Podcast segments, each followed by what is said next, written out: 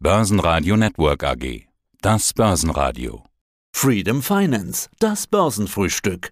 Die Trends der Märkte mit Andrei Wolfsbein.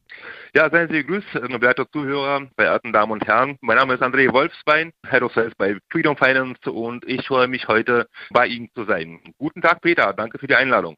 Grüße dich. Unser Thema heute sind ETFs. Ja, das ist eine sehr beliebte Anlageklasse. ETFs sind seit über 20 Jahren eine Erfolgsgeschichte in Europa. Das zeigt sich auch immer mehr. Produkte gibt's ja dazu.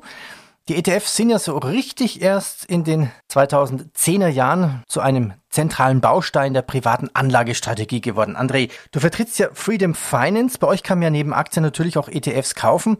Starten wir von ganz vorne. ETFs genau. einfach erklärt, was sind denn ETFs? Also ETF steht für Exchange Traded Bonds. Das heißt, dass ähm, die Anteilsscheine frei an der Börse handelbar sind, also sowohl kaufen als auch verkaufen. Ja, also und im Prinzip sind ETFs Körper aus einzelnen Wertpapieren. Also ähnlich wie bei Investmentfonds. Bloß im Gegensatz hm, zu diesen können die ETFs wie Aktien frei gehandelt werden. Und Vorteil bei ETFs sind natürlich die ähm, üblicherweise niedrigeren Kosten als bei aktiv gemanagten Fonds. Die ETFs unterliegen da meistens ähm, einem Index oder einem Marktsektor, beziehungsweise sind daran gebunden und äh, müssen deshalb nur passiv verwaltet werden. Ja, und deswegen durch diese passive Verwaltung, es bedarf nicht so viel Intervention beziehungsweise nicht so viel äh, Angriffe seitens des Managements. Von daher sind die Kosten auch relativ günstig. Ja. Und wo liegen denn etwa, wo liegen denn etwa die Kosten im Vergleich zu Aktienhandel? Also da, wo wir jetzt bei Kosten sind, auch ganz wichtig zu wissen. Also sollte, sollte man sich dazu entscheiden, oder dafür entscheiden, besser gesagt, ein Portfolio aufzubauen, was einen ganzen Index nachbildet. Ja, da muss der zum Beispiel bei DAX muss der ganze 30 Positionen haben. Ja, und bei jedem Trade, wie man weiß, entstehen ja Unkosten, also Kommission fällt an, ähm, Ordergebühren etc. etc. Und bei ETF bezahlt man für das Sammelsurium der Aktien bzw. Für, für bereits ähm, erstelltes Portfolio nur einmal. Ja, und die, die Kostenstruktur ist dadurch natürlich unschlagbar. Ja. Ich habe eine Zahl gefunden, Stand 2020 wurden 5650 Milliarden Euro in ETFs investiert. Also sieht man schon, wie beliebt ETFs geworden sind. Welche Vorteile bieten denn jetzt ETFs, vergleichen wir doch mal, gegenüber Einzelaktien? Also ähm, die Kostenstruktur ist nach wie vor unschlagbar. Man setzt bei ETF äh, nicht alles auf eine Karte sozusagen. Ja, also man minimiert somit diese unternehmensspezifischen Risiken, die beim Erwerb einer Aktie üblicherweise anfallen. Also man ist dann von der Volatilität für jede einzelne Aktie geschützt sozusagen, weil es sich auf das Portfolio verteilt.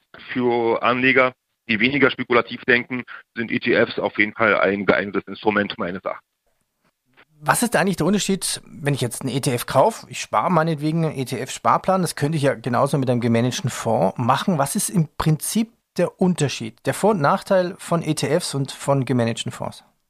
Also bei gemanagten Fonds, ich weiß nicht, ob, ob du diese Legende, beziehungsweise nicht Legende, aber diese Story kennst. Irgendwann Anfang der 80er oder, oder Mitte der 80er wurde an der Wall Street ein Experiment gestartet. Man hat einen Affen, einen Schimpansen, mit Dartpfeilen bewaffnet oder, oder ähm, ausgestattet und hat die Dow 30, also 30 Aktiennamen auf eine Dartscheibe angebracht und ließ den Affen einfach den Dartpfeil schmeißen. Und innerhalb eines Jahres hat der Affe auf jeden Fall viel besser performt durch solch ein Stockpicking als aktiv gemanagte Fonds. Ja, von daher ist wirklich aus meiner Sicht ein plakativer Beispiel. Nur wenige, nur wenige aktiv gemanagte Fonds können auf lange Sicht zumindest die Indizes outperformen. Ja, von daher vor allem für die, die jetzt jeden Monat ein bisschen Geld ja, investieren möchten, also im Rahmen eines Sparplans, eignen sich ähm, ETFs aus meiner Sicht viel, viel besser als solche ähm, aktiv gemanagten Fonds. Weil auf lange Sicht, auf Sicht von fünf bzw. von zehn Jahren, ist der Markt sehr schwer zu äh, überbieten aber die Aktienkurse steigen immer weiter. Es gibt ja ETFs auf alles Mögliche, da gehen wir gleich nochmal drauf ein, aber nochmal zurück zum Klassiker. Also mit einem ETF bilde ich ja einfach einen Index nach. Die sind ja meistens genau. bekannt. Also machen wir ein genau. Beispiel. Genau. Ich kaufe jetzt ein ETF auf den Vater aller Indizes, zum Beispiel Charles Dow, Dow Jones, DAX oder mhm. Nasdaq. Mhm. Ja, dann steigt der Wert meines ETFs, wenn dieser Index steigt. Ja, aber was genau, ist, wenn der Index richtig. fällt? Das ist ja, sagt man, ja, was passiert dann? na dann wird dieser Anteilschein auch dementsprechend billiger auf dem Markt. Ganz einfach, weil es äh, also die Indizes werden ja eins zu eins abgebildet bzw. nachgebildet. Ja, und sollte der Index fallen, dann ähm, verliert auch der ETF am Wert, weil die Gemeinsamkeit bzw. Die, die, die Gesamtheit aller Aktien, die sich in diesem ETF befindet, die nimmt ja auch, das Wert von denen nimmt ja auch ab. Von daher, die ETFs bilden diesen Index eins zu eins nach. Wobei es gibt ja auch gehebelten ETFs, wie zum Beispiel, also ein ETF auf Nasdaq 100 heißt äh, Triple Q, also QQQ, ja, und das äh, Derivat, also nicht Derivat, sondern das gehebelte äh, Produkt äh, dafür ist ein sogenannter T-Triple-Q, also ist ein doppelt gehebelter ETF sozusagen. Also, wenn äh, Nasdaq beispielsweise einen Punkt verliert, hat das ETF zwei Punkte verloren sozusagen. Ein Punkt nach oben macht zwei Punkte nach oben für den ETF. Das klingt jetzt schon eher was für den Profi. Also wer jetzt noch keine ETFs hat, kein Portfolio, wie kann er denn damit beginnen, sich eins aufzubauen? Also man muss sich auf jeden Fall überlegen, in welche Sektoren beziehungsweise auch geografisch gesehen, in welche Länder man investieren möchte. Ja, aber mittlerweile gibt es ja ETFs für alles Mögliche. Ja, also ein weiterer Vorteil von ETF ist die Verfügbarkeit des Portfolios zu alternativer Anlageklassen. Ja, wie Rohstoffe zum Beispiel, Währungen, Immobilien. Es gibt da mittlerweile Wasserstoff-ETFs. Es gibt ETFs auf ähm, Emergency Markets, sprich auf Entwicklungsländer etc. etc. Also da gibt es auf jeden Fall eine ganze, ganze Reihe an Instrumenten, an denen man sich bedienen kann. Und bevor man loslegt, sollte man sich auf jeden Fall im Klaren sein, wo man investieren möchte ob das jetzt geografisch gesehen oder sektorenübergreifend. Und man kann dann einfach mal äh, loslegen mit, mit ETF-Käufen. Also mit 200 Euro im Monat ist man ganz gut dabei. Also wenn man jeden Monat beispielsweise ein ETF auf, auf, auf Nasdaq kauft, Triple Q. Nächsten Monat hat man die 200 Euro, dann investiert man beispielsweise in IBB, ja, in diesen Nasdaq Biotech ETF.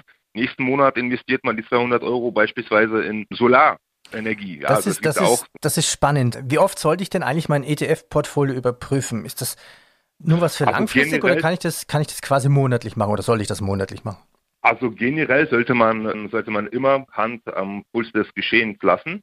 Auch ein gut, also ein großes Vorteil von, von ETFs in, im Rahmen von Risikomanagement ist natürlich die Tatsache, dass man nach dem Kauf der ETF auch äh, sofort mit Risikomanagement starten kann, nämlich mit Stop-Loss zu setzen. Ja, das ist auch ganz wichtig. Ja, also bevor man da reingeht, kann man sich sagen, okay, so und so viel Geld bin ich bereit zu verlieren. Das heißt, ja, auch, man, auch ein ETF kann ich einen Stop-Loss setzen wie bei einer ganz normalen Aktie? Absolut richtig, absolut richtig. Das ist auch einer der Vorteile von ETFs, weil ein Stop-Loss ähm, einzubauen bei einem aktiv gemanagten Fonds ist leider unmöglich, wie wir beide wissen.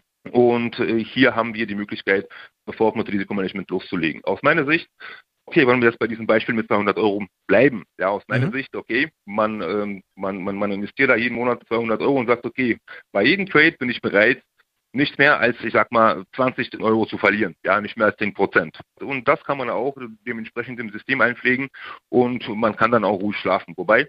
Heißt das, ähm, es ist doch ein bisschen was Aktives mit einem ETF, also nicht nur einfach kaufen, liegen lassen und gut ist? Ich empfehle immer, wie gesagt, Hand am Puls des Geschehens zu lassen. Ja. man kann auf jeden Fall auch nach, ganz nach Postolani einfach blind 200 Euro in Triple Q zu überweisen, ja, beziehungsweise einfach in Triple Q zu stecken. Auf lange Sicht, wie die Performance zeigt, wird man auf Sicht von fünf bis zehn Jahren auf jeden Fall belohnt und man hat auf jeden Fall Rendite, die weit, weit über, den, über die Inflationsrate liegt.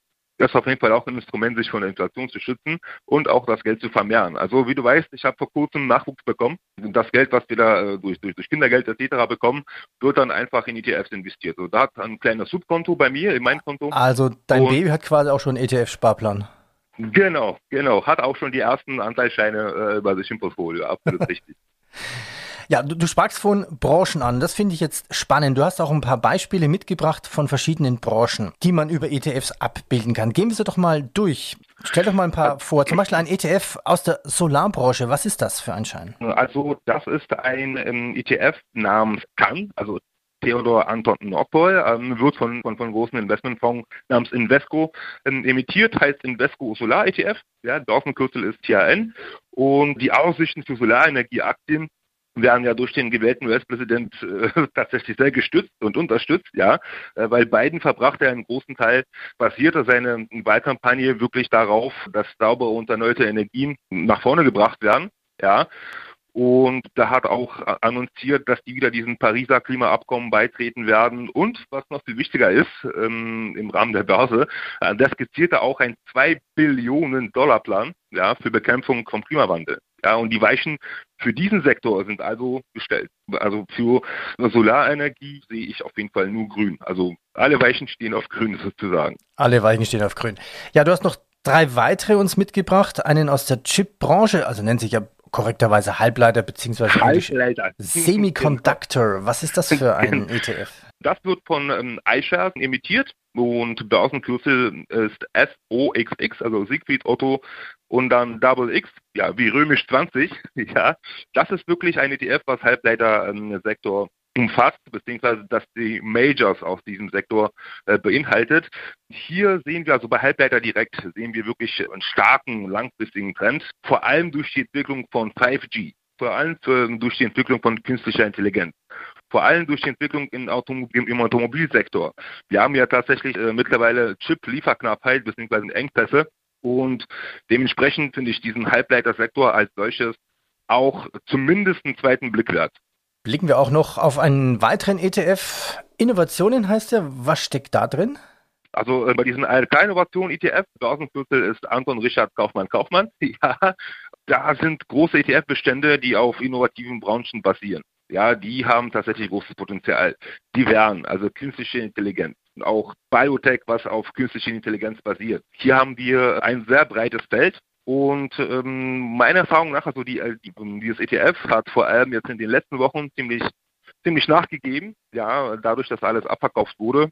Aus meiner Sicht haben wir derzeit auf jeden Fall eine günstige Situation, um da diesen ALK Innovation Fonds die besagten 200 Euro reinzuschmeißen. Ja, einen machen wir noch. Ja, du hast noch einen mitgebracht.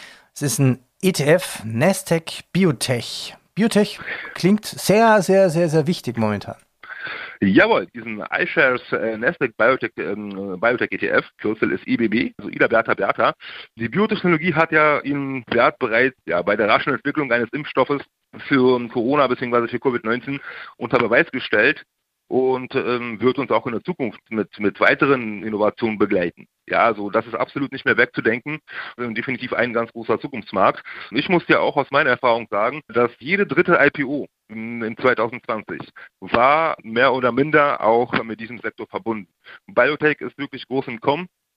Äh, für den Privatanleger da jetzt unbedingt die Perle rauszupieken, ist ziemlich schwierig. Von daher an der Stelle würde ich tatsächlich über diesen IBB empfehlen, weil die Leute, die, die, die Leute von iShares, die diesen Fonds verwalten, die wissen schon, äh, welche Majors damit reingehören. Ja. ja. iShares Jungs, die sind ganz vorne mit dabei. das ist richtig, das ist richtig. Ja, fassen wir zusammen. Was wissen wir jetzt über ETFs? Das haben wir gelernt. Sie sind günstig, sie sind einfach und im Prinzip für alle was. Von Opa normal bis hin zu Baby, oder? Genau, absolut richtig. Was auch noch ganz wichtig ist, ähm, an der Stelle abschließend zu sagen, also generell, also beim jeden Erwerb der Wertanlagen sollte man sich ähm, auf das Know-how professioneller Finanzexperten verlassen. Wir machen das tatsächlich seit Jahren bei der Freedom Finance, äh, teilweise seit Jahrzehnten. Und wir sind auch mit Leib und Seele mit dabei. Von daher besonders wichtig bei Freedom Finance, dass da jeder nach, ja, nach bestem Willen und Wissen beraten wird. Und bei uns ja, stehen alle Kunden ganz groß geschrieben. André, ich danke dir. Wunderbar, danke Peter, danke für deine Zeit und ich freue mich schon auf das nächste Mal. Das Börsenfrühstück mit Freedom Finance. Mehr unter freedom24.com. Der Börsenpodcast. Börsenradio Network AG. Das Börsenradio.